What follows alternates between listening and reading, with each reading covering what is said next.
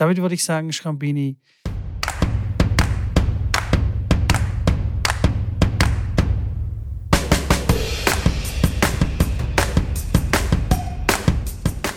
Herzlich willkommen zu einer neuen Ausgabe vom Tennisplausch. Wir sind immer noch auf Mallorca, das heißt, ich bin nicht auf Mallorca, ich sitze zu Hause im Studio, aber Schrambini ist auf Malle und äh, wird uns exklusiv von seinem Turnier berichten.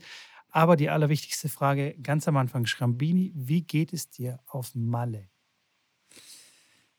Ja, schönen guten Morgen, Mitko und alle Zuhörer. Mir geht es tatsächlich äh, gut. Ich kann mich nicht beschweren. Ähm, jetzt kommt eigentlich das Mitko, aber ähm, äh, ja, das Wetter ist relativ beschissen jetzt hier. Tatsächlich äh, regnet relativ viel, deswegen habe ich jetzt auch äh, gar keinen Stress, das hier äh, zu machen und mit dir aufzunehmen. Ich habe mich entschieden, noch ein paar Tage länger hier zu bleiben, ein bisschen halt Urlaub zu machen und ähm, ja, kann mich nicht beklagen. Der Kleine ist schon wieder zurückgeflogen mit einem, mit einem Freund äh, von der Familie Deswegen konnte ich quasi dann hier bleiben, sonst hätte ich ja mit Jamie dann zurückfliegen müssen. Das ist ja immer dann in einer Turnierfahrt so, dass man gemeinsam hinfliegt, gemeinsam zurückfliegt. Und wenn man das nicht macht, vor allem bei, sage ich jetzt mal, einer Minderjährigen, da muss man es vorher gut organisiert haben. Das war aber alles gar kein Problem. Und deswegen, genau, bin ich jetzt so ein paar Tage länger hier. Nice, jetzt nice. Aber, aber bevor wir jetzt weitersprechen, auch an dich die Frage, Mitko. Was gibt's Neues in Stugitown? unfassbar viel, unfassbar viel. In Stuttgart ist so viel passiert. Es ist, äh, es ist krass. Ja. Also, äh, okay. es regnet.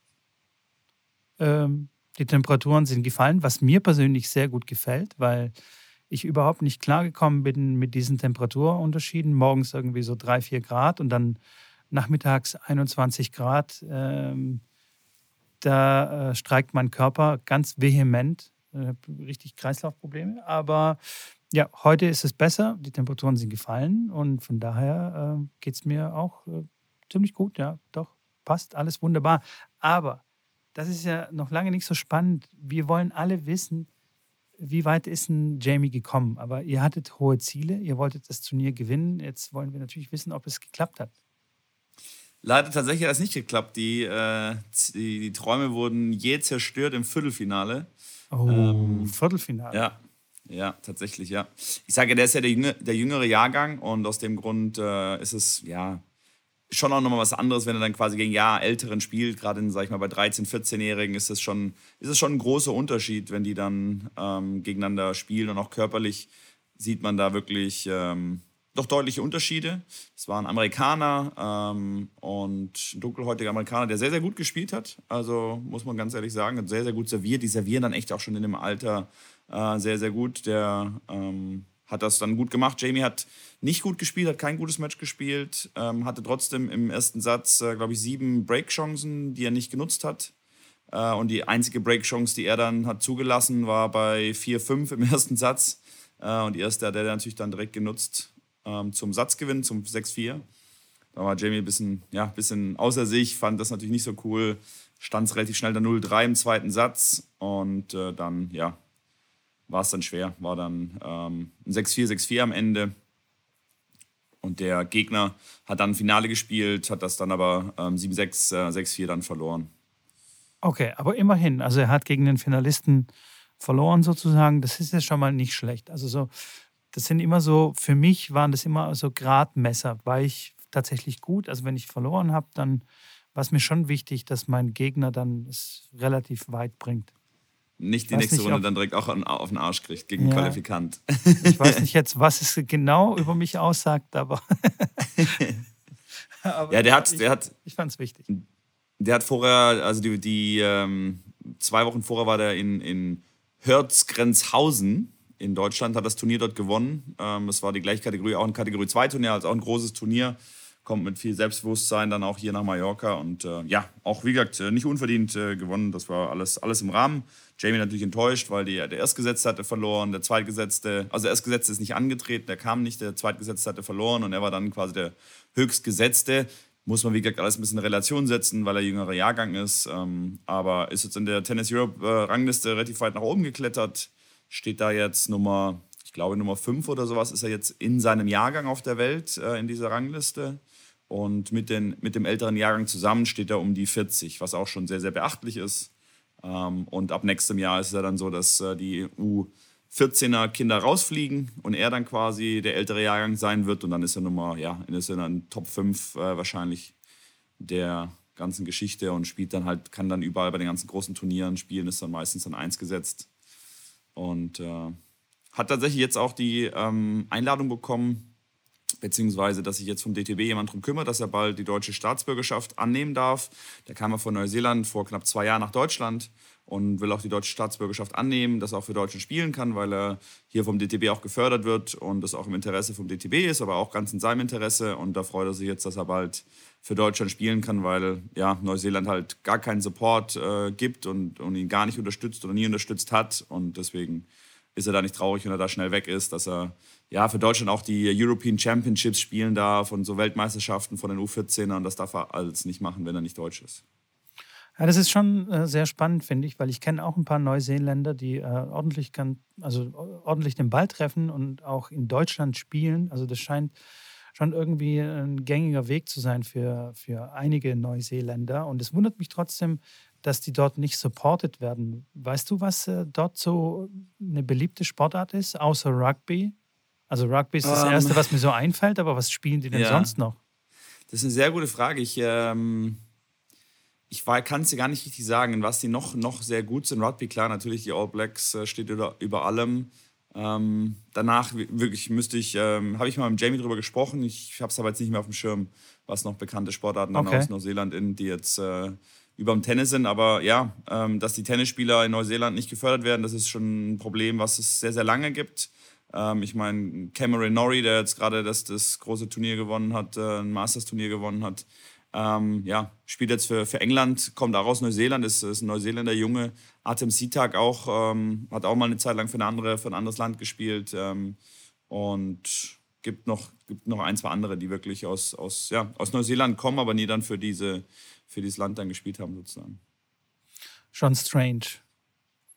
Das, ja, also spannend. Finde find, find ich, immer, find ich immer ein bisschen schade, dass dann ähm, das Land oder der Sportbund des Landes quasi da nicht erkennt, dass es da einen Bedarf gibt und ähm, ja, da ein bisschen, ein bisschen investiert, weil das könnte ja schon sehr prestigeträchtig sein für, für ein Land. Finde ich ein bisschen schade. Ja, ist, Aber naja, also, gut. Ja, klar. Wenn, wenn, wenn, Cameron Neu jetzt ein Neuseeländer wäre, klar, dann würden, glaube ich, viele Kinder anfangen, dort Tennis zu spielen. Die Frage ist halt, wie wichtig ist das denen? Oder haben die einfach keine Gelder dafür? Ich sage, ich, ich kenne kenn die genaue Situation dort nicht, aber ähm, gibt ja auch viele Verbände. Also da ist ja Deutschland wirklich einer der wenigen Verbände, die wirklich sehr, sehr gut dasteht und äh, mit, mit am besten finanziell aufgestellt ist. Ähm, da gibt es wirklich viele Länder, die einfach ja, gar nichts machen äh, für, für Tennis und so Förderung äh, einfach nicht, nicht vorhanden ist.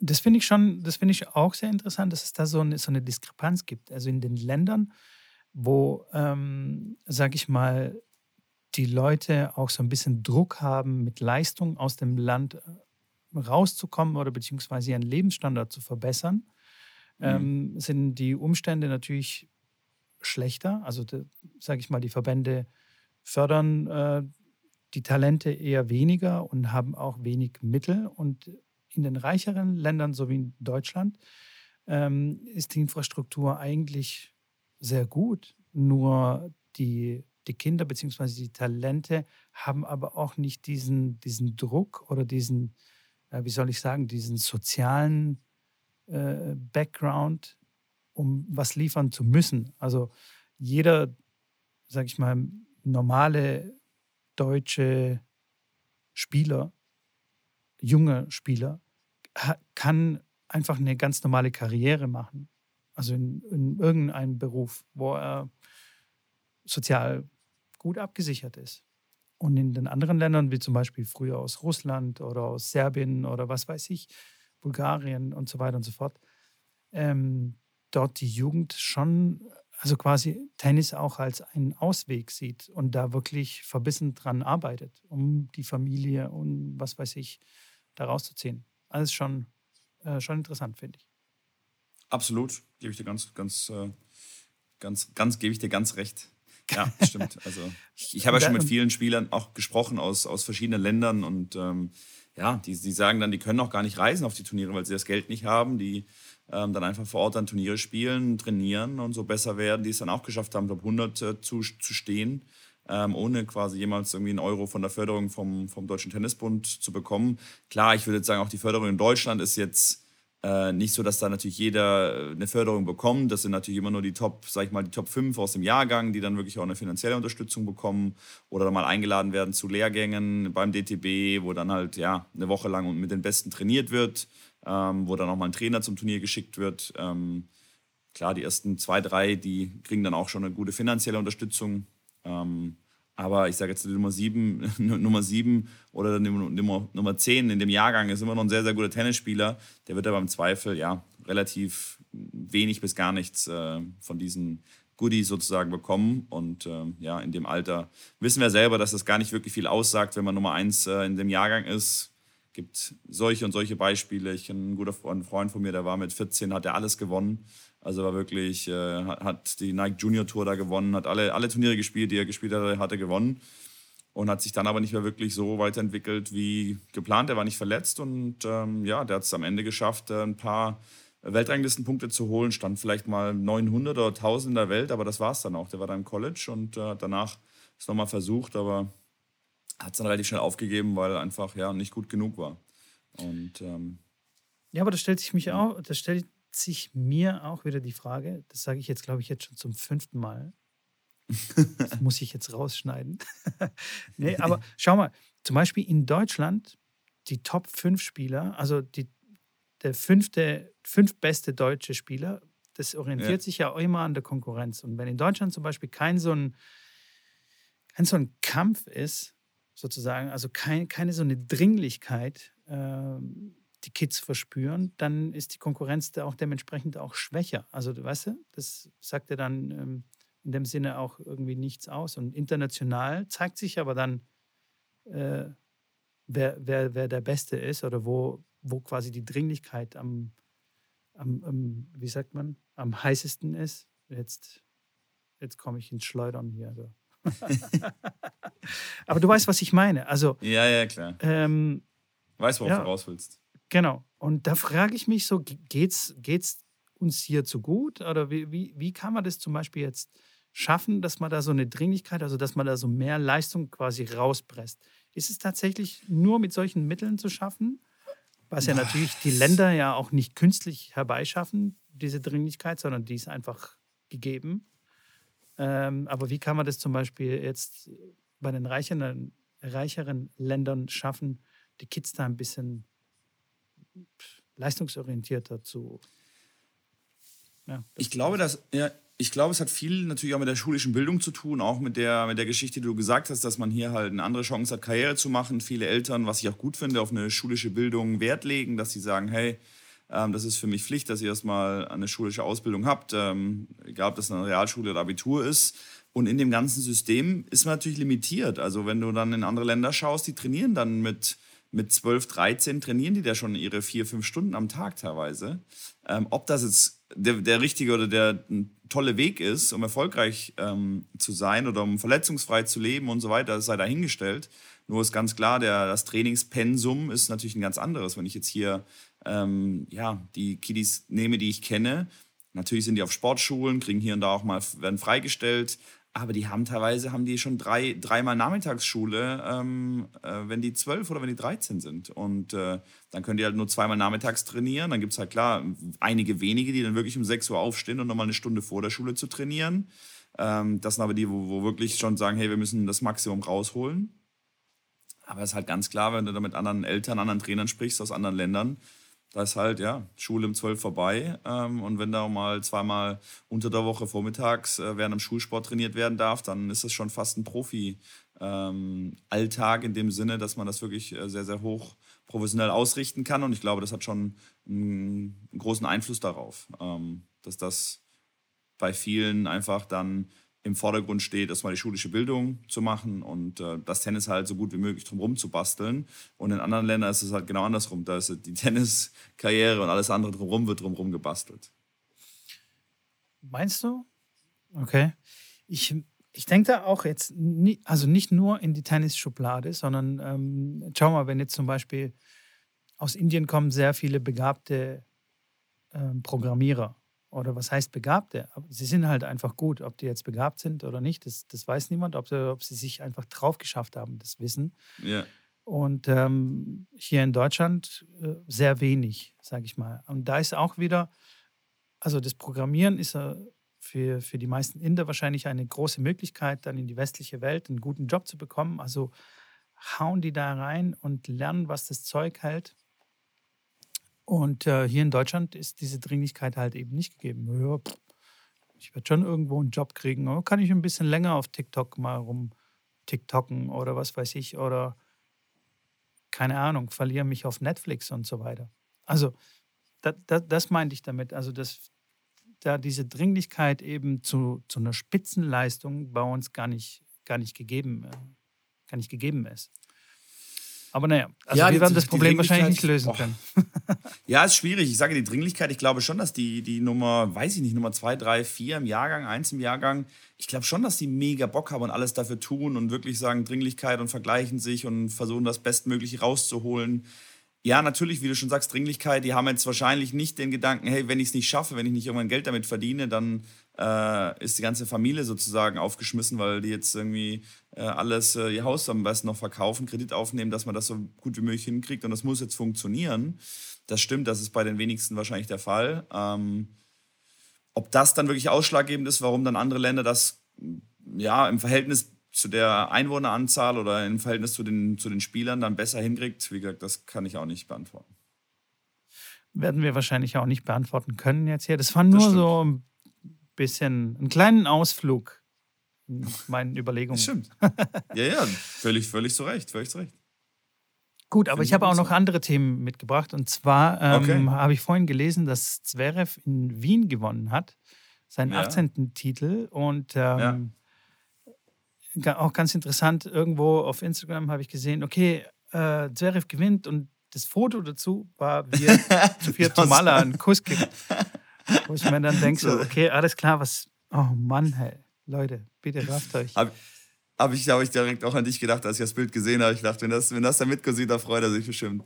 Ja. Sophia, ein Küsschen auf die Backe und davon schönes Bild dann. Nee, und gut. da passend dazu habe ich irgendeinen Podcast von anderen Kollegen entdeckt, ähm, die die Folge äh, benannt haben, der heikle Fall Zverev.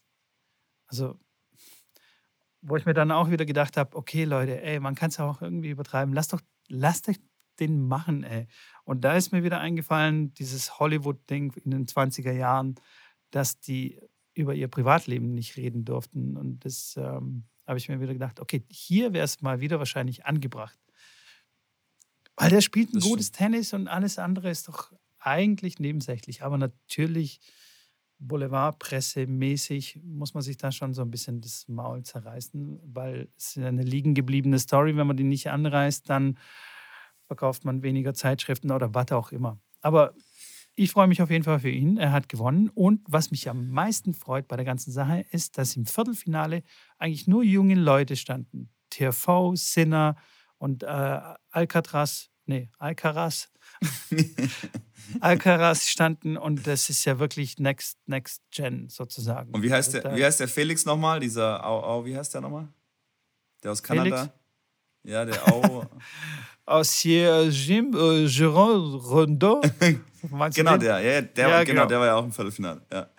Der hat ja gegen Zverev dann verloren. Ähm, und das Halbfinale habe ich gesehen gegen, gegen Alcatraz. Das hat er wirklich, das war wirklich sehr stark, hat er auch meinte dann der junge Spanier auch, dass er sagte, dass einfach ein Tennis von einem, von einem, von einem anderen Level war und äh, dass er nur gratulieren kann und Respekt zollen kann und ihm alles Gute fürs Finale wünscht.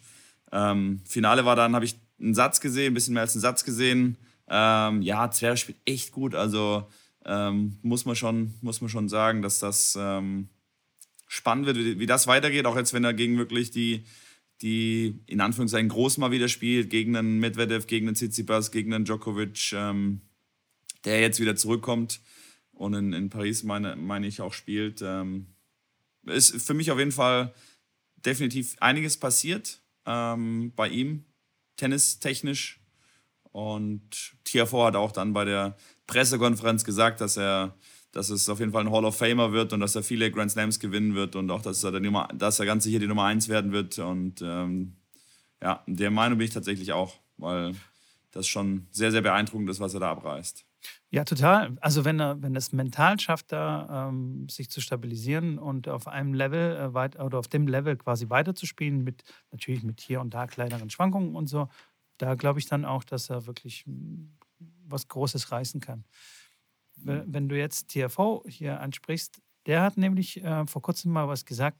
Er spielt mehr fürs Publikum und weniger um zu gewinnen. Also das fand ich auch sehr interessant. Ihn trägt es quasi also er zieht seine Energie quasi aus dem Publikum. Wenn das Publikum Spaß hat, wenn das Publikum entertained ist, dann äh, findet er das geil und dann ist ihm eigentlich mehr oder weniger Wurst, ob er gewinnt oder ob er verliert.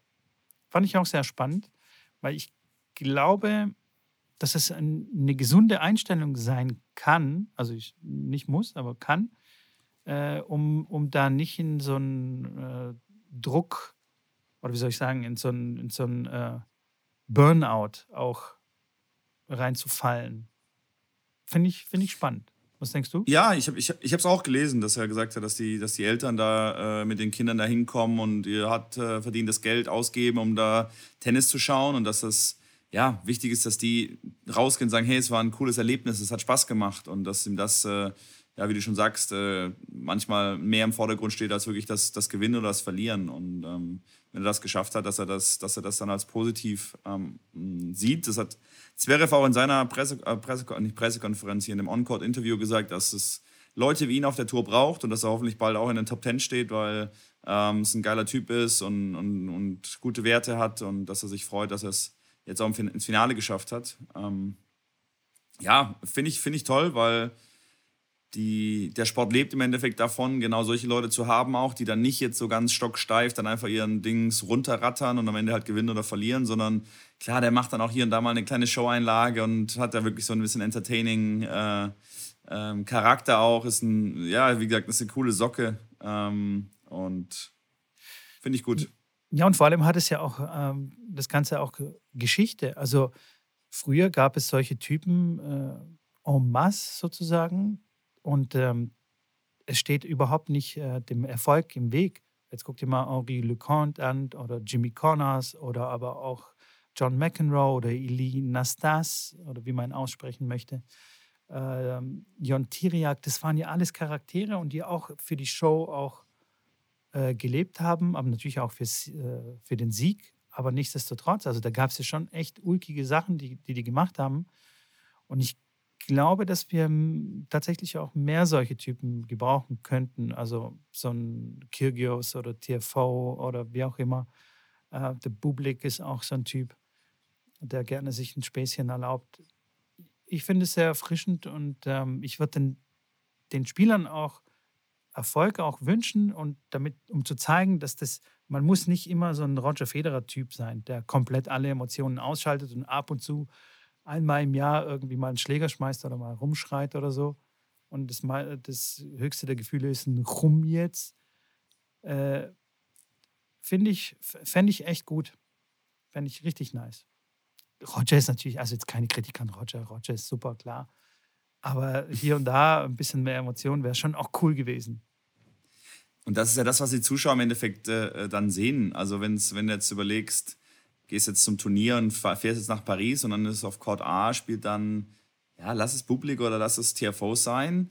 Und auf dem anderen Platz spielt dann Kaspar Roth gegen irgendeinen anderen, wo beides sehr, sehr gute Matches sind. Glaube ich, entscheiden sich deutlich mehr Zuschauer dann wirklich zum TFO zu gehen oder zu einem Kirgios, weil sie sagen, hey, das ist ein geiles Match und ne, das ist immer für eine Überraschung gut und immer irgendwie immer irgendein extra Moment, der dann, der dann cool ist, äh, der dann Spaß macht, der, wo die ganze, wo es dann Standing Ovations gibt.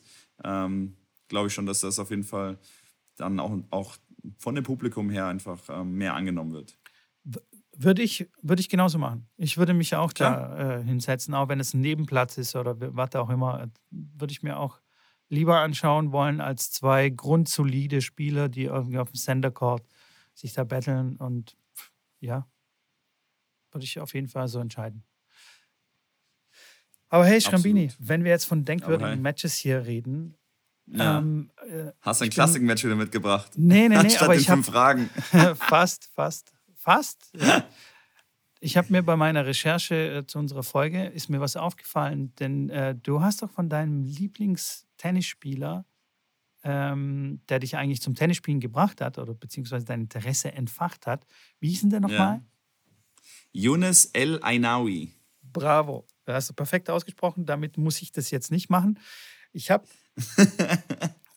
ich hab ein Interview gesehen ähm, okay. auf Tennismagazin. Und zwar okay. ist der gute Mann ähm, 50 geworden vor kurzem. Krass, oder? Ja, ja. wir, werden, ich, wir, wir, werden alle nicht jünger. Wir werden alle nicht jünger, ja. Und ähm, er wird immer noch, also das Match gegen Andy Roddick, ich glaube, das war das ja. Match, was du angesprochen hast und was du gesehen genau. hattest damals. Genau. Ja. Ähm, es ist immer noch extrem präsent bei ihm und ähm, es, ist, es ist das Match äh, seiner Karriere sozusagen. Ja, klar, natürlich. Also, das, das hätte ich dir tatsächlich vorher sagen können, dass das das Match seiner Karriere ist. Ähm, fand, ich aber, fand ich aber spannend, weil, weil wir das erst vor kurzem, keine Ahnung, vor ein paar Wochen hatten wir es davon. Ja. Und ähm, ja, dass es, dass es jetzt plötzlich aufpoppt irgendwie in meinem, in meinem Relevant Set und in meiner, in meiner Timeline sozusagen, finde ich, find ich schon spannend. 21 zu 19 im fünften Satz. Okay. Nee, sorry. Ja. Nee, 21 zu, zu 19 ich, waren äh, John Isner und Nicolas Mahou. Mahou? Mahou? Okay. Okay. Die das längste Match gespielt haben. Aber das war nicht 21-19 Mitko. Das war 70 zu 68. Bist du sicher? Ja. Okay. Also auf jeden Fall, es war auf jeden Fall deutlich viel mehr als äh, 21-19. Es waren, ich meine, es war 17, äh, 68. Doch, du hast recht. Du hast recht. Also, ähm, Younes und Andy haben 21 zu 19 gespielt. Doch, doch, doch. Ja. Genau. Und ähm, er wohnt in Deutschland. Wusste ich auch nicht. Der Younes. Das Kannst du mal besuchen? wusste ich tatsächlich. das wusste ich tatsächlich auch nicht. Ich habe ihn nur, wie gesagt, mal bei einem deutschen, also er der Bundesliga auch lang gespielt. Da habe ich ihn dann mal gesehen und äh, konnte mal mit ihm und mich unterhalten. Aber dass er jetzt hier wirklich wohnt, das wusste ich nicht. Aber es ist ein cooler Typ. Also wirklich ein sehr, auch da wieder so ein, weiß ich, ein Showman, aber äh, von der Art und Weise, wie, wie er ja, am Platz war, wie er gespielt hat, ich, ich fand einfach, finde einfach einen coolen Typ. Gefällt mir der, der Total. Der Yunis. Der Yunis. Yunis El Aunawi. Ainawi. Ainawi. Du suchst ja immer so Spieler aus, äh, deren Namen man überhaupt nicht aussprechen kann. ja, so ist es. Aber was hat, er denn, was hat er denn erzählt da in seinem, in seinem Interview da, dass er 50 wurde? Oder war es einfach nur so ein Bericht über ihn? Also der hält den Rekord als ältester Spieler im ATP-Ranking mit 45 Jahren. Okay. Hast du das gewusst? Nein. Total krass. Weil er irgendwie, also er sagt, das, äh, das war ein Zufall. 2017 war er beim Future-Turnier in Bahrain äh, coachte irgendwie irgendjemanden und der Turnierdirektor hat sich so gefreut, ihn zu sehen und hat ihm eine Wildcard fürs Hauptfeld gegeben. Er wollte, ähm, ist aber, also er wollte die Wildcard nicht und wollte sie irgendwie einen jüngeren Spieler geben. Aber dann hat er schließlich äh, doch gespielt und hat beide Quali-Matches gewonnen. Und dann auch noch die erste Runde im Hauptfeld. Und damit gab es einen ATP-Punkt. Und somit ja. ist er der älteste Spieler, der äh, im ATP-Ranking quasi auftaucht. Was ja völlig absurd ja. ist, ähm, weil du musst mir überlegen, Quali schon zu gewinnen, ist jetzt schon nicht so ganz einfach mit 45 Jahren. Ich bin 44, wenn ich mir jetzt vorstelle, ich müsste gegen einen Profi spielen, no way. Und dann noch ein zweites Match spielen, also und dann noch ein drittes im Hauptfeld dann noch zu gewinnen, das ist schon, äh, das ist schon crazy. Wobei man auch sagen muss, die Profis oder die Ex-Profis, die wissen ja, was Fitness ist, die wissen, was ihr ganzes Leben gemacht haben, die haben natürlich ein anderen, anderes Fitnesslevel, halten sich dann einigermaßen fit. Also wenn du die, wenn du jetzt die Profis anschaust, auch ein, ein Juan Carlos Ferrero, der mit äh, Alcatraz auf der Tour ist, den siehst du dann auch wieder, der wirklich dann seine Fitnessübung da noch macht, weil er da mit ihm trainiert und mit ihm macht. Also der, ähm, ja, der könnte auch noch locker äh, auf der Tour spielen ähm, und sicherlich nicht schlecht. Von daher wundert mich das jetzt nicht so sehr. Vor allem klar, Bahrain ist jetzt auch ein Turnierort, wo es nicht sehr, sehr stark besetzt ist. Ich habe selber äh, äh Futures gespielt in Südafrika, in Stellenbosch, wo meine Spielerin mich dann angemeldet hat, weil sie mal den Trainer sehen wollte, wie der spielt. Und ich sage, ich bin weit weg von irgendwie leistungsmäßigem Tennisspielen. Ich spiele vernünftig, aber weiß ich nicht, ich würde ich ich würd nicht auf die deutsche Rangliste wahrscheinlich kommen, wenn ich jetzt äh, Turniere spielen würde. Vielleicht, aber glaube ich nicht, würde ich jetzt einfach mal so behaupten. Außer ich spiele 30 Turniere im Jahr. Ähm, und ich habe da auch Qualifinale gespielt ähm, und bin, bin fast ins Hauptfeld gekommen, habe zwei Matches gewonnen. Also es ist jetzt nicht so, dass da jetzt auf den Profitouren dann nur wirklich richtig gute Spieler sind. Ähm, ja, je nachdem, wo du, also wenn ich jetzt in Deutschland spielen würde, klar, da kriegst du auf jeden Fall auf den, auf den Keks, weil die Leistungsdichte einfach so groß ist, aber nach Südafrika. Da geht es ja wieder um das Thema, wer fliegt dahin, wer kann sich das leisten. Und ähm, da kann man natürlich dann deutlich viel einfacher Punkte machen. Und Bahrain ist definitiv, definitiv auch äh, ja, ein Ort, wo dann nicht ganz so stark äh, besetzt ist. Ja, aber du bist ja auch eine Ecke. Trotzdem gut. Trotzdem gut, ja. Du bist eine Ecke jünger. Äh. Das stimmt. Das und stimmt. Äh, ich kenne auch zwei, drei Profis, die ihr Fitnesslevel nicht so hoch gehalten haben. Mit Sicherheit. Also ich glaube, das Sicherheit. ist einfach so eine Typsache, wer, wer sich. Ganz, bin ich bei dir. Da gibt es sicherlich, klar, ja. der, der eine hat dann gar keinen Bock mehr, dann wirklich den ganzen, den ganzen, das ganze Zeug da zu machen. Ähm, da, also wenn klar, ich mir unseren Kumpel Marat anschaue, der hat auch das der, eine oder andere. Schnitzel und der gönnt sich richtig, ja. Aber zum Beispiel Xavier Malis, sagt dir sicherlich auch noch was, auch mit einem sehr speziellen Namen. Der hat in, ähm, der ist ja der Trainer von Lloyd Harris, einem guten Freund von mir. Und die haben zusammen Doppel gespielt in Antwerpen und haben da tatsächlich auch, äh, glaube ich, sogar ein topgesetztes Doppel auch rausgenommen. Also okay, aber Doppel, Doppel ist Doppel ist doch was anderes. Also ja, ja klar. Zwei ja, Leute auf dem Platz. Guck mal, Leander ja, ja, Paes ist, glaube ich, 77 inzwischen. Ich glaube, er spielt immer noch auf der Tour und hat, trägt so eine Plauze vor sich und ist immer noch sensationell drauf. Also Doppel das stimmt. Der Doppel, da gebe ich dir recht, das ist auf jeden Fall was anderes. Aber Xavier ist auch 41. Die haben dann, ja, die haben Dodik Melo haben sie geschlagen, genau. Okay. Ich erinnere mich. Waren ja, dann nice, im Halbfinale nice. tatsächlich. Also, und auch da, du musst ja trotzdem ein bisschen fit sein, du musst ein bisschen aufschlagen können. Natürlich ist es jetzt nicht so, dass Klar. es, aber es ist noch, noch mal was anderes wie ein Einzel, gebe ich dir recht, aber trotzdem beachtlich und, und zeigt auch, dass die Jungs dann, die verlernen das nicht. Also die müssen dann schon ja, in die, mehr in die Jahre kommen, dass das wirklich nicht mehr funktioniert. Das, das, ist, das ist klar. Dass die, dass die alle noch Tennis spielen können, die Kugel treffen können, das, das ist klar. Aber dass du tatsächlich da noch gewinnst und wirklich auf dem körperlichen Level von irgendeinem 20-Jährigen bist und das dann noch durchhältst. Und ich, natürlich weiß ich nicht, wie es ihm nach den drei Matches dann ging. Vielleicht lag er dann zwei Wochen einfach flach und hat sich nur tragen lassen. Also kann natürlich auch sein. Ja, ah, aber das glaube ich nicht. Aber Dick Norman zum Beispiel, den habe ich ja auch gesehen, habe ich ja erzählt, glaube ich, schon mal hier in der, in der Folge. Die hat, der hat äh, Herren 50 äh, quasi Endrunde gespielt. Also dann, ja, Bundesliga gibt es ja nicht. Die haben, glaube ich, vier Regionalligen, wo dann sich die vier äh, Gruppen Sieger dann treffen für die deutsche Meisterschaft. Da hat Dick Norman dann gespielt, den ich, ähm, äh, wo ich das mir auch angeschaut habe. Ah, der ist 50, aber der, boah, also muss ich sagen, das ist schon noch ein.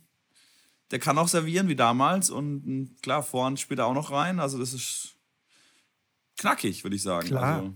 klar. Auf jeden Fall. Ich wenn ich mir so anschaue, äh, wie Agassi jetzt momentan spielt, der hat ja so ein paar ähm, Exhibition-Matches gemacht oder halt, es gibt da so ein bisschen Videomaterial auf YouTube. Der trifft schon echt unglaublich noch die Kugel, obwohl er so ein bisschen zugenommen hat und so weiter. Also er wird wahrscheinlich jetzt keine zwei Matches irgendwie auf hohem Niveau durchhalten können. Aber die Kugel, die, die, da prügelt er immer noch krass drauf. Das ist schon ja, Wahnsinn. Absolut. Und ich glaube, Steffi aber, Steffi, wenn die auf die Tour zurückkehren würde, die würde einige weg, wegwischen vom Platz. Das kann gut möglich sein, ja. Spar die, hat ja. Immer noch, die hat immer noch eine unglaubliche Beinarbeit. Es gibt so ein Video, das ist aber auch schon ein bisschen älter, keine Ahnung, so fünf, sechs, sieben, acht Jahre. Ähm, da spielt sie, glaube ich, mit irgendjemand, mit Angie, macht sie ein Training. Also dann kann es gar nicht so alt sein. Fünf Jahre. Sagen wir mal fünf Jahre. Okay. Okay.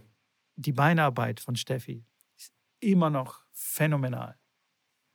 Immer noch ganz groß. Ich sag, und der, der, Rückhands, der Rückhandsleis ist sicherlich in der Frauenwelt nicht ganz so äh, herzlich willkommen. Von daher kann ich mir gut vorstellen, dass, ähm, ja, dass da noch einiges äh, möglich ist.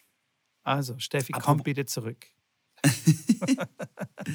Stimmt, die hört, den, die hört den Podcast ja auch immer. Ja, genau, Sowieso. Steffi, genau. Sowieso. Hör mal, äh, komm, mal, komm mal wieder zurück. Wir, wir unterstützen dich. Wir machen auch einen Fanclub auf und kommen dann zu deinen Matches. 100 Prozent. Mit einer Tröte. Ja. Aber Thema, Thema, Thema Angie geht ja heute los hier gegen äh, Tschechien sind sie, glaube ich, dran im Billie Jean King Cup. Läuft ähm, total flüssig über die Lippen, gell, der Name. Ja, das ist auf jeden Fall. Und ähm, haben tatsächlich ein schweres Los gegen die Schweiz und gegen äh, Tschechien. Da geht es heute, heute los für alle, die Interesse daran haben, sich das anzuschauen. Und Kann wo gibt es das zu sehen? Das gibt es zu sehen auf. Gute Frage. ja. Keine Ahnung, ne?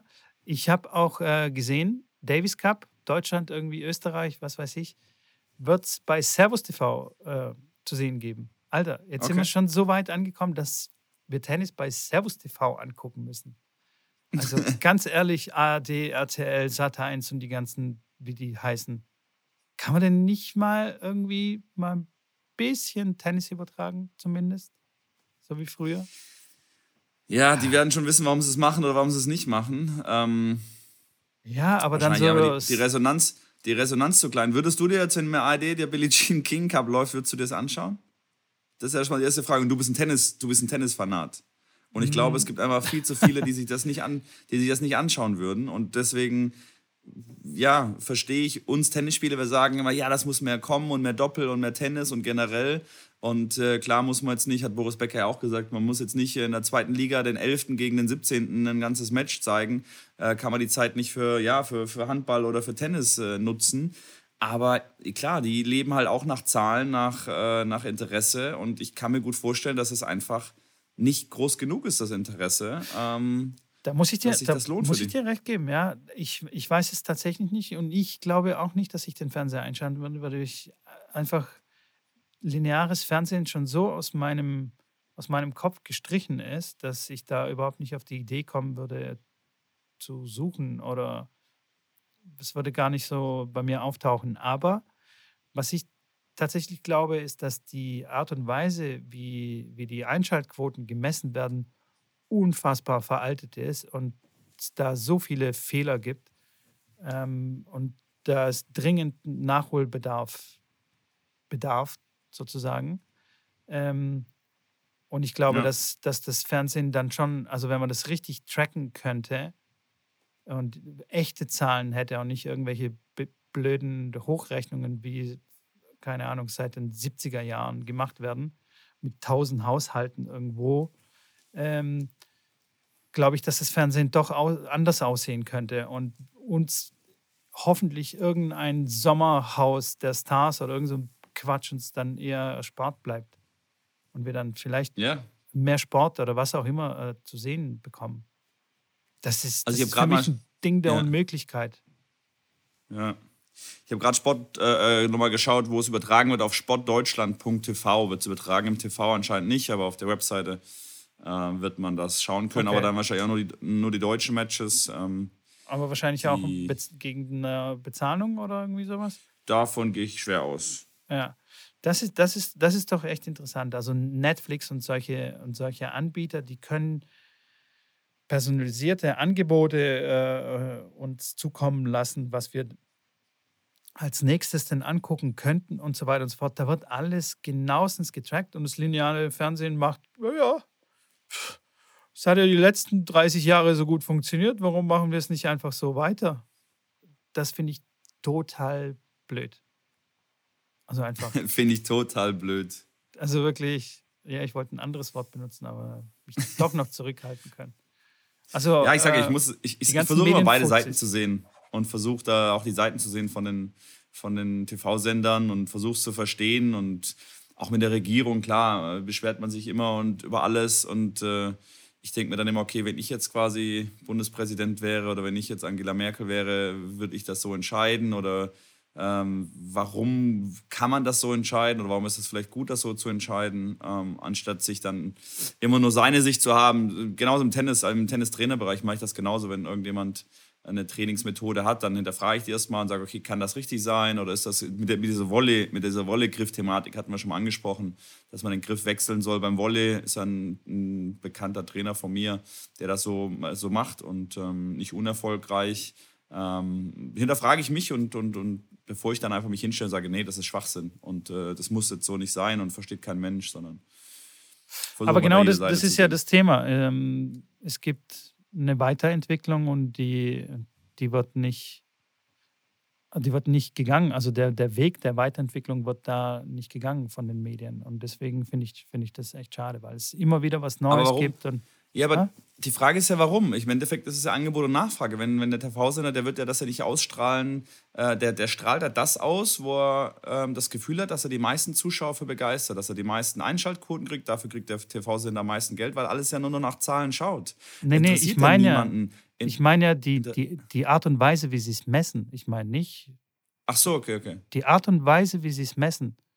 Und zwar wird immer noch werden immer noch die Einschaltquoten hochgerechnet. Also es werden, glaube ich, 1000 Haushalte irgendwie getrackt. Ich glaube, es sind mehr, aber ja, ich weiß, was du meinst. Ja. Und, da, und dann wird es hochgerechnet. Also das ist ja fehleranfällig, dass, dass, dass es kracht. Und äh, es gibt bestimmt weitere Methoden, wie man, das, wie man das machen könnte, aber dieser Weg wird einfach nicht gegangen. Und deswegen sage ich, das Fernsehen könnte wahrscheinlich anders aussehen, weil weil dann die echten Zahlen oder die totalen Zahlen irgendwie was anderes aussagen. Natürlich sind solche, solche Hochrechnungen sind schon, schon repräsentabel, erschreckend repräsentabel manchmal.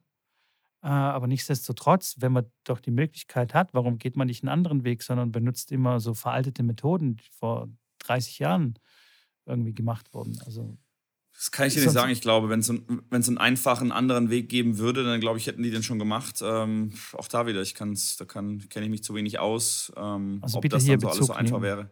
Hier. Ja. Hier Medienfuzis, die uns zuhören und sich damit auskennen, bitte hier Bezug nehmen und uns mal ein paar ja. Nachrichten schicken. Dann sind wir klüger. Ich hoffe nur nicht, dass es äh, der äh, Zuhörer ist, der, der, der während der Folge immer einschläft, der ähm, habe ich ja einen Screenshot geschickt, weil wir, wir haben ja gefragt, wo hört ihr die Folge an? Da ging es ja, okay, der eine hat es in der Schule gehört, der andere der, beim Joggen und so weiter. Habe ich noch eine Nachricht bekommen, dass er den äh, Podcast immer äh, vorm Schlafengehen anhört, äh, weil die Stimme vom Mitko ja so angenehm ist zum Einschlafen. Und dass er dann immer pro Folge so fünf bis sechs Tage da braucht und dann kommt auch die nächste Folge wieder raus. Von daher auch ein ganz interessantes Modell. Also der schläft mittlerweile schon lange wieder oder ist jetzt halt drei Tage später dran. Ähm, dann soll er uns dann halt davon berichten, wenn er, wenn er das hört. Ja. Aufwachen! Der soll jetzt aufwachen. Ne, finde ich auch interessant. Ähm, ich habe ja schon erzählt, dass äh, meine Frau auch öfter eingeschlafen ist, während ich hier Geschichten erzählt habe. Von daher ist nichts Neues für mich. Passt für mich. Frauen schlafen. Soll er einschlafen. Nee, Soll er einschlafen. Nein, ist sehr gut, ist sehr gut. Hey, ich habe noch Metro, was ich, entdeckt. Ja, ja, hau, du, hau du raus. Ja, ich wollte jetzt erstmal mein, mein ich habe gedacht, ich hau mal mein Zitat raus, das wird äh, Ja, hau, hau äh, doch raus, hau raus. Weil, Komm. weil das ähm, so ein bisschen ähm, mich immer begleitet und äh, ich glaube auch viele Eltern begleitet, äh, wenn sie dann drüber sprechen. Jetzt gerade auch hier mit den, mit den Kindern habe ich das mitbekommen, ähm, wenn die Eltern dabei sind und wenn die dann verlieren, wie die Eltern damit, damit umgehen. Äh, und da ist eigentlich sehr, sehr häufig ähm, ein, ein Zitat, was es da ziemlich treffend ähm, beschreibt.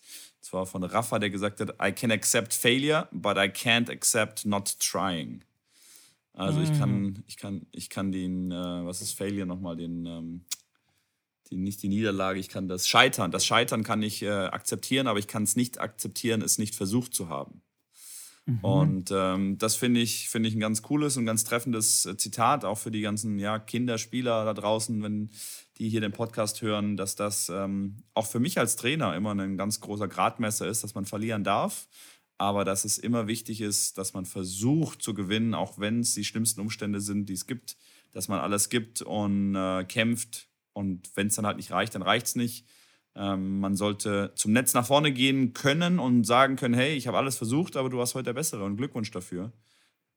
Immer schlimm, wenn man nach vorne läuft und sagt, hey, eigentlich hast du es gar nicht verdient, ich habe einfach scheiße gespielt und viel zu viele Fehler gemacht und mich dann auch noch aufgeregt und habe es laufen lassen. Das, die Matches sollte man auf eine absolutes Minimum begrenzen können, dann ist man auf dem richtigen Weg. Ja, finde ich sehr schön und vor allem, ähm, ich habe viele Spieler oder oft Spieler bei mir gehabt, die, ähm, denen stelle ich eine Aufgabe und die sagen, nee, kann ich nicht. Und dann habe ich gesagt, ja, hast du schon mal probiert? Nee. Aber woher weißt du dann, dass du es nicht kannst? Und das ist auch so ein Ding, ähm, viele, viele entscheiden sich, irgendwas nicht zu machen, egal ob das jetzt beim Tennis ist oder sonst was, ähm, ohne überhaupt das ausprobiert, ausprobiert zu haben. Oder wenn es um Essen geht, ja, nee, das mag ich nicht. Das finde ich, das finde ich wirklich, weiß ich nicht. Finde ich echt blöd. Das kann man, ja, schon wieder blöd, das, ne? Das finde ich, das ich echt blöd. Das ist auch der, der, der neue Titel der Folge. Ja, das finde ich echt blöd. Das, das, das ist ein guter Folgentitel. Das finde ich echt blöd.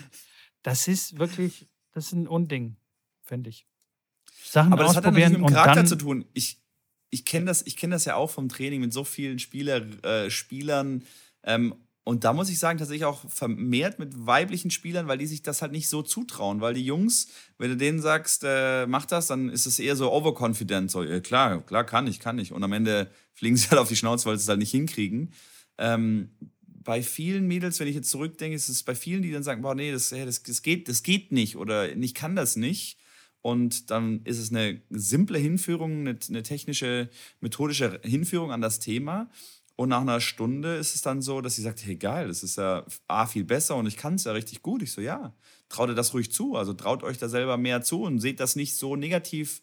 Ähm, ja, geht auch in, ins, ins Leben mit ein. Nicht, nicht nur, ich kann nicht, sondern okay, vielleicht erscheint es gerade schwierig, aber ich challenge das jetzt. Ich versuche es hinzukriegen. Und ähm, dann ist dieser Moment, ähm, ja, cool, wenn man es schafft. Ist natürlich einfach, sich zurückzulegen und sagen, ja, kann ich nicht, weil wenn es dann nicht klappt, dann ist es ja nicht schlimm. Wusste ich ja, dass ich es nicht kann. Ja. genau. Das ist ja auch, glaube ich, so ein, so ein Ding wie, Ja. äh, klar, auch in in ein Match reingehen und sagen, ja, ich glaube, heute verliere ich, weil ja, der ist einfach besser als ich. weil wenn es dann so ist, dann hat, ist, hat, wusste es man ja schon und Ha- man ist ich ja schon großartig gewusst, ja. enttäuscht. Genau. Ja, die Expe Expectations einfach zu lowern, um, also jetzt hier wieder Anglizismen, die Erwartungen zu ver verringern, um ähm, ja, keine große Enttäu Enttäu- Enttäuschung zu erleben. Aber das muss, ja, sollte in einem, in einem gesunden Mittelmaß sein, dass man wirklich, ja, sich die Sachen zutraut. Und klar, im Tennis dann ist tatsächlich öfter ein bisschen zu, zu selbstbewusst zu sein, äh, besser als zu ähm, ja, zurückhaltend, zu schüchtern, zu äh, zweifelnd zu agieren. Ja, Mann. Amen. Bin ich, bin ich voll bei dir. Komplett. 100 Prozent. Okay, okay. Ach, 100 Prozent. 100. Wo wir gerade noch bei den, bei den Kiddies da waren in Mallorca, äh, komme ich auch zum Tipp der Woche, des Tages, wie auch immer. Ich vergesse das jedes Mal und ich werde es auch nie lernen. Ist für mich für die Woche, weil das zählt ja jetzt die ganze Woche. Ähm, und zwar geht es da um den Return. Ich habe äh, sehr viel wieder gesehen hier bei den, äh, bei den besten Kiddies ähm, und kann das sehr gut transferieren in das Spiel eines jeden Einzelnen, egal auf welchem Niveau er spielt. Und da geht es um die Return-Position. Ähm, Jamie hatte da tatsächlich ein bisschen Schwierigkeiten mit dem Aufschlag des Gegners und hat dann wusste nicht genau, okay, wie soll er retournieren. Und ähm, dann ging es darum, dass er in meinen Augen häufig ziemlich genau an, an der Linie stand und ähm, an der Linie zu retournieren ist, ist gut. Beim zweiten Aufschlag ist es aber das Problem, dass man den, den Aufschlag dann nicht mehr attackieren kann, weil der Kick dann doch zu hoch springt. Ähm, und dann hat man den Schlag auf einer, ja, über wo es dann echt schwierig ist, da Druck aufzubauen. Und da ist mein Tipp, dass man dann versucht, vor allem bei zweiten Aufschlägen, dass man die Position entweder ins Feld legt, dass man sagt, okay, man retourniert den wirklich deutlich im Feld, dass man den im Aufsteig, Aufsteigen nehmen kann. Oder man entscheidet sich, den Ball fallen zu lassen und stellt sich wirklich zwei Meter hinter die Linie und nimmt den Ball und zieht den dann richtig äh, mit, mit viel Spin ähm, ja, lang in die Mitte oder lang Cross äh, und kommt dann in die Rallye. Das ist auf jeden Fall eine Herangehensweise, die ähm, ja, euch dann in beiden, in beiden Situationen ermöglicht, das Beste rauszuholen. Weil wenn man dann an der Grundlinie steht und so einen zweiten Aufschlag attackiert auf einer Höhe, die jetzt nicht äh, optimal ist, dann muss der Aufschlag, äh, dann muss der Return schon trotzdem sehr ordentlich sein, weil der Gegner wieder ein bisschen mehr Zeit hat, um sich da zu positionieren.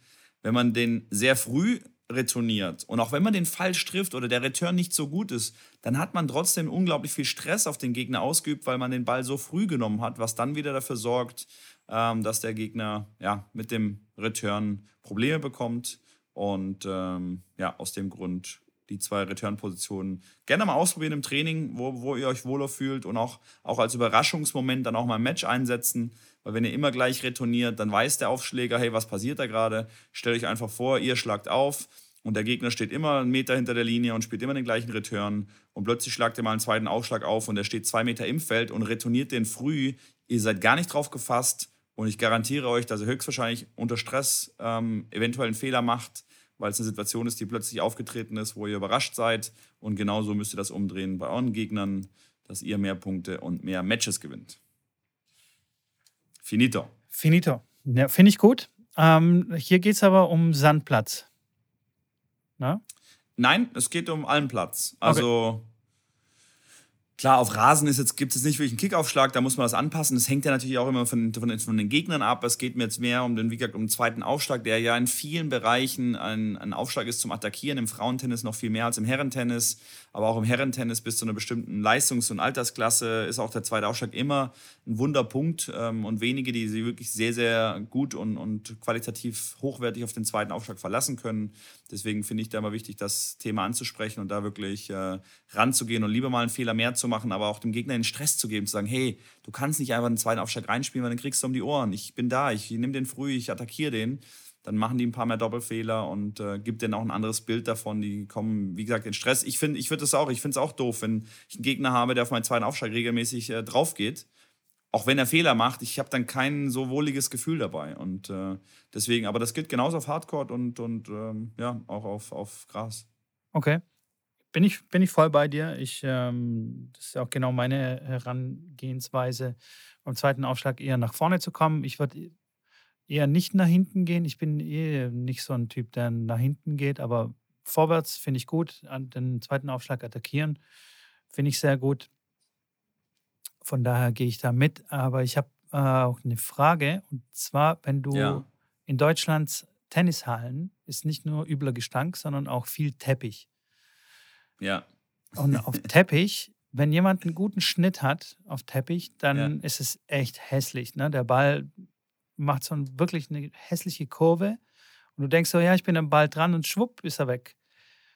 Ähm, und da ist meine Devise, okay, selbst wenn der Aufschlag stark ist oder ja, also wenn er variieren kann, also wenn er jetzt gerade stark aufschlagen kann, aber auch mit sehr viel Schnitt aufschlagen kann, bin ich immer eher dafür, nach vorne dem Ball entgegenzukommen und ähm, richtig schön tief aus den Knien rauskommen, schon in der Warteposition sich zu bewegen und nach vorne zu kommen, um da diese Kurve zu schneiden, weil ansonsten hat man gar keine Chance. Und dabei halt einfach zu riskieren, dass wenn er gerade aufschlägt, dass man weniger Zeit hat äh, zu reagieren. Wie siehst du da die Sache?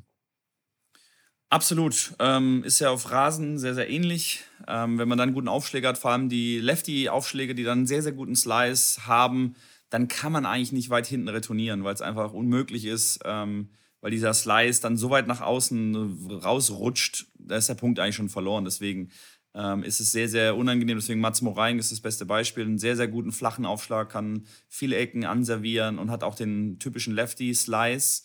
Ähm, super unangenehm, gegen so jemanden zu äh, retournieren. Äh, wie gesagt, Yannick Maden hätte jetzt beim Challenger gegen ihn gespielt. Leider hat äh, Mats dann verletzungsbedingt äh, rausziehen müssen. Ähm, Habe ich auch mit, mit Yannick kurz gesprochen, der sagt, ja, gegen, gegen, gegen ja, Mats immer schwierig und Yannick ist ja einer der besten Returnierer da auf der Tour. Ähm, und sagte, dass es wirklich sehr, sehr unangenehm ist und dass er gegen solche Spieler am, ja, am ungernsten retourniert. Aber da bin ich ganz bei dir, dass man dann eher an der Linie retourniert und früh retourniert, äh, die, die Winkel verkürzt und äh, versucht, versucht demjenigen nicht den Aufschlag zu geben, den er am besten kann. Sehr und auch da, was ich dann auch mein, meinen Kindern immer mitgebe oder meinen Spielern, wenn ihr das Gefühl habt, ihr wisst, was euer Gegner für einen Aufschlag präferiert und das findet man heraus, welchen Aufschlag der wirklich gut kann, dann macht diese Seite zu. Lasst euch lieber einen Ass durch die andere Ecke geben, wo ihr das Gefühl habt, da schlägt er nicht so häufig auf oder nicht so gerne, aber zeigt dem auch ruhig, hey, wenn du deinen Slice außen servierst, da bin ich auf jeden Fall, den wirst du, da werde ich nicht in Bedrängnis kommen und ich lasse die andere Seite lieber ein bisschen offen, dass ich dem äh, Spieler immer die bessere Seite so ein bisschen wegnehme ähm, und den dahin aufschlagen lasse, vielleicht wo er dann nicht so optimal serviert. Gibt Spieler, die können alles gut anservieren, aber ich würde sagen, jeder von uns hat so einen präferierten Aufschlag. Ich habe zum Beispiel einen sehr, sehr guten Kickaufschlag, den ich sehr gerne spiele, wo ich weiß, ich äh, kann sogar da Surf and Volley mitspielen und äh, bin da sehr gefährlich. Ähm, wenn jetzt einer zum Beispiel von der linken Seite, wenn irgendjemand von euch mal gegen mich spielen sollte, äh, von der äh, Vorteilseite, kann ich zum Beispiel schwer durch die Mitte äh, servieren, so ein Slicerschlag, das geht schon, aber ich fühle mich da jetzt nicht so wohl bei meinem Kickaufschlag, den spiele ich auch blind. Ähm, nachts um halb drei rein, diesen Slice durch die Mitte, da tue ich mir schwerer. Und wenn das einer weiß und da die, die Seite zumacht und äh, mir äh, das Leben da schwer macht, dann ist er schon mal im Kopf drin und dann fehlt mir irgendwie so mein, mein Lieblingsspielzeug und das äh, mag kein Tennisspieler. Spätestens jetzt wissen wir es und wenn wir dann mal irgendwann gegeneinander spielen, das steht ja immer noch aus, also wir haben ja Touchdown schon mal gegeneinander gespielt, da hast du kläglich verloren. Ähm, aber jetzt weiß ich, jetzt weiß ich schon Bescheid. Weiß ich schon Bescheid. Kläglich verloren. Werde ich also auch noch sagen, Tennisblatt machen. Also für das, dass ich das erste Mal Touch-Tennis gespielt habe, fand ich jetzt ein Dreisatzmatch gegen dich jetzt nicht so blind. Aber ist okay, ich habe verloren. Das muss man ganz klar so äh, sagen. War aber auch nicht das letzte Match, was wir gespielt haben. Okay, sehr gut, sehr gut. Ich freue mich schon auf das nächste. Aber um das Thema hier abzuschließen mit dem Return, finde ich alles äh, sehr gut und sehr richtig. Und äh, eine Sache noch äh, vielleicht ergänzend einfach auch mal öfter mal die Return-Position mal ändern und den Aufschläger auch so vielleicht durcheinander bringen zu können bei, seinem, bei seiner Aufschlagroutine und einfach ihn zum Überlegen zu bringen. Und da, das lohnt sich schon, weil dann bist du schon in seinem Kopf. Auch mal sich zu bewegen. Einfach, einfach mal ein bisschen mehr bewegen, so dass man dass der Aufschläger das so in seinem, in seinem äh, Blickwinkel sieht, oh, was, was ist da los? Und dann vielleicht schon ein bisschen gestört wird. Natürlich nicht rumhampeln, aber einfach gesunde Bewegung. Ist auch nicht, ist auch nicht regelkonform. Also man muss eine ja, Position einnehmen ja, ja. und äh, rechts, links äh, hüpfen darf man, darf man nicht. So nicht klar, hin und her so ein bisschen, aber genau, das ist schwierig. Hin Hindrance, die Hindrance Rule. Ich habe ja in der Woche äh, mit dem einen oder anderen von euch, der da mitgemacht hat, bei mir auf der Instagram-Seite ein kleines äh, Regelquiz gemacht. Vielleicht machen wir da nächstes Mal eine, eine, Regelfolge da draus, dass wir über so Tennisregeln sprechen, die mir am Herzen liegen, die ich ja auch hier wieder beim Turnier gesehen habe, wo ich dann teilweise den Kopf schüttel, weil die, ja, keiner die Regeln kennt und irgendwie sich niemand damit befasst. Jeder spielt, okay, ich weiß, ich muss diagonal ins Aufschlagfeld spielen, aber was passiert eigentlich, wenn, ja, wenn der da äh, plötzlich eine Situation aufkommt, die, die ja auftreten kann. Wie mir reißt, der, mir reißt die, die Seite beim ersten Aufschlag und der Ball fliegt ins Aus. Ich hole neuen Schläger. Habe ich jetzt einen ersten Aufschlag oder ich einen, muss ich beim zweiten weitermachen? Ähm, das sind Situationen, die jetzt nicht so, die können eintreten und da ist ganz cool zu wissen, wie läuft das eigentlich. Und ähm, ja, es war ganz spannend. Sehr, sehr ich habe da ein paar, auch, ein paar Fragen beantwortet, ein paar richtig, aber auch einige falsch.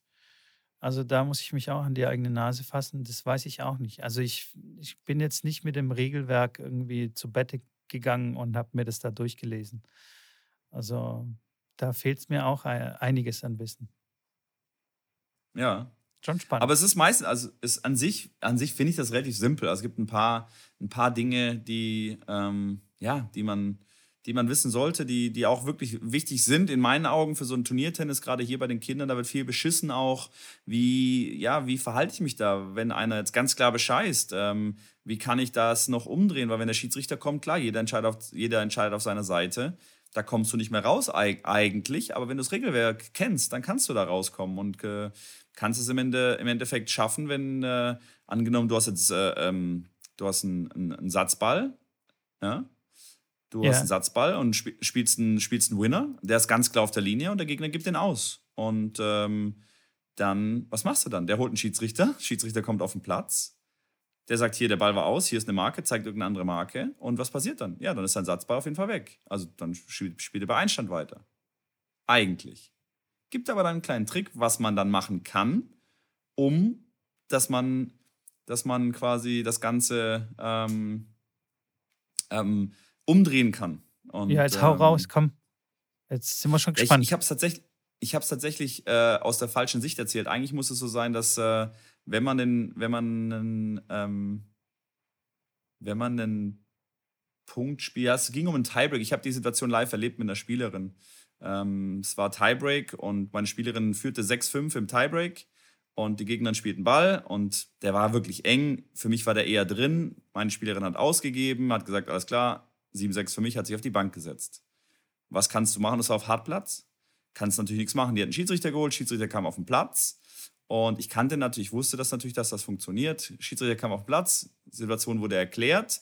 Schiedsrichter klar sagt, ja, Punkt geht an die andere Spielerin, ähm, Punkt geht dahin. Also, äh, ne? Und dann sagte die gegnerische Spielerin, die Harriet Dart, die mittlerweile auch schon, weiß nicht, Top 150, glaube ich, steht, vielleicht Top 100 sogar, sagte dann, ja, okay, dann steht es aber jetzt, äh, steht's jetzt äh, sechs beide. Und dann mein Spiel, nein, nein, nein, nein, es stand 6-5 für mich. Das war Satzball, ich, äh, der Ball war aus, es ist 7-6 für mich. Dann sagt die Gegnerin, nein, es stand 6-5 für mich. Das war gerade, das war gerade ähm, Satzball für mich. Diskussion um den Spielstand. Und bei der Diskussion um den Spielstand geht es dort weiter, wo sich beide Spieler einig sind. Am Ende haben sie sich bei 3-3, glaube ich, geeinigt, dass sie bei 3-3 beide noch der Meinung waren, dass sie die Punkte ähm, nachvollziehen konnten und haben bei 3-3 den Satz weitergespielt. Meine Spielerin hat den Tiebreak dann verloren, weil der Schiedsrichter natürlich dann am Platz stand. Ähm, meine Spielerin hat den dann verloren, weil sie natürlich völlig aufgelöst war und den zweiten Satz dann 6-0 verloren. Ja, so ist dann nicht die feine englische Art. Aber, ja, aber ich wollte gerade ähm, sagen, das ist ja ein Trick, der auch ziemlich als schmutzig gelten kann. Also jetzt. Ja, ist die Frage, was dann schmutzig ist, das Bescheißen oder ähm, das dann so zu machen. Also, ja, es gibt halt manche Spieler, die wirklich, wo man weiß, die bescheißen, die machen das immer wieder und wo wirklich Bälle klar drin sind, die dann einfach ja, gewinnen wollen um jeden Preis und äh, den Druck dann haben, das zu machen ja, wie, du, ich bin da, ich, ich, ich, ich sage jetzt keinem, macht das bitte. ich sage nur, wenn ihr wirklich keinen Ausweg mehr seht, wenn ihr seht, hey, der bescheißt äh, toujours und der macht äh, Katz und Maus und ihr fühlt euch äh, ähm, da hilflos, weil es manchmal auch wirklich hilflos sich anfühlt, weil, weil er entscheidet auf seiner Seite, dann ist das auf jeden Fall ein Mittel zu sagen, hey, ähm, Nee, so nicht. Also, wenn, wenn wir das machen, dann entweder spielen wir 50 Tennis und sind fair, oder wenn du jetzt äh, weiter so mit deiner Scheißerei darum machst, dann erwarte nicht, dass, äh, dass ich jetzt hier fair bleibe. Also, irgendwo ne, machen wir das beide aus der gleichen Intention und da äh, ist Fairness für mich an, an erster Stelle. Und wenn du das nicht hinkriegst, dann musst du mit dem Echo auch leben können. Okay, okay. Interessant. Ähm, ich bezweifle aber, dass man diesen Trick jetzt zum Beispiel auf einem Medenspielebene durchbringen kann. Also weißt du, dass du dann sagst, okay, ich weiß nicht mehr den Spiel, also so und so steht's und der andere sagt, so und so steht's äh, eigentlich. Und dass man sich dann auf, auf den letzten Stand einigt, wo beide der gleichen Meinung sind. Ich glaube, das ist dann nicht durchzubringen. Erstens wird der, der, wie sagt er, der Oberschiedsrichter, was ja meistens parteiisch ist, weil er der, der Mannschaftsführer ist von der Gastmannschaft, ist der Oberschiedsrichter sozusagen. Die sind ja nicht vertraut mit sowas. Oder? Ja. Das wird echt schwierig. Das artet dann in der Schlägerei äh, aus. ja, weiß ich nicht, aber. Ähm, das wird, das wird das echt ist auch lustig. Das ist auch lustig mit dieser Oberschiedsrichterregelung. Wie gesagt, wir machen, ich glaube, wir machen nächstes Mal so eine Regel, Regel, Regelkunde, auch für so Medenspiele, so wirklich Regeln, die, die wichtig sind. Ähm, Wer darf auf der Bank sitzen? Darf, äh, darf, dürfen da zwei Leute sitzen? Wenn ja, welche zwei Leute dürfen da sitzen? Da hatte ich auch eine, eine spannende Geschichte da mit dem äh, netten Kollegen. Und da ging es auch um diese Oberschiedsrichtergeschichte. Der Oberschiedsrichter eines Medenspiels ist nicht automatisch der Mannschaftsführer der, Gastge der, der gegnerischen Mannschaft. Sondern? Sondern, soweit ich das noch in Erinnerung habe, ist es so, dass die Heimmannschaft einen Oberschiedsrichter stellen muss, der ähm, glaube ich, aber nicht Teammitglied äh, sein soll. Das kann auch der äh, Gastrowirt sein oder irgendeiner, der nicht dem Team angehört. Und wenn da keiner gestellt wird, dann wird quasi der gastgebende Mannschaftsführer der Oberschiedsrichter. Das muss aber vor dem Spieltag im Meldebogen eingetragen werden.